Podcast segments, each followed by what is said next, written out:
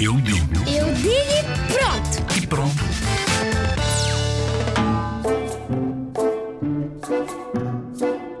O castigo é uma pessoa porta-se mal e depois um adulto põe essa pessoa de castigo. Quando as pessoas, as crianças portam-se mal, os pais põem de castigo e quando os, os adultos portam-se mal, os polícias dão castigo que é eles ficarem na prisão.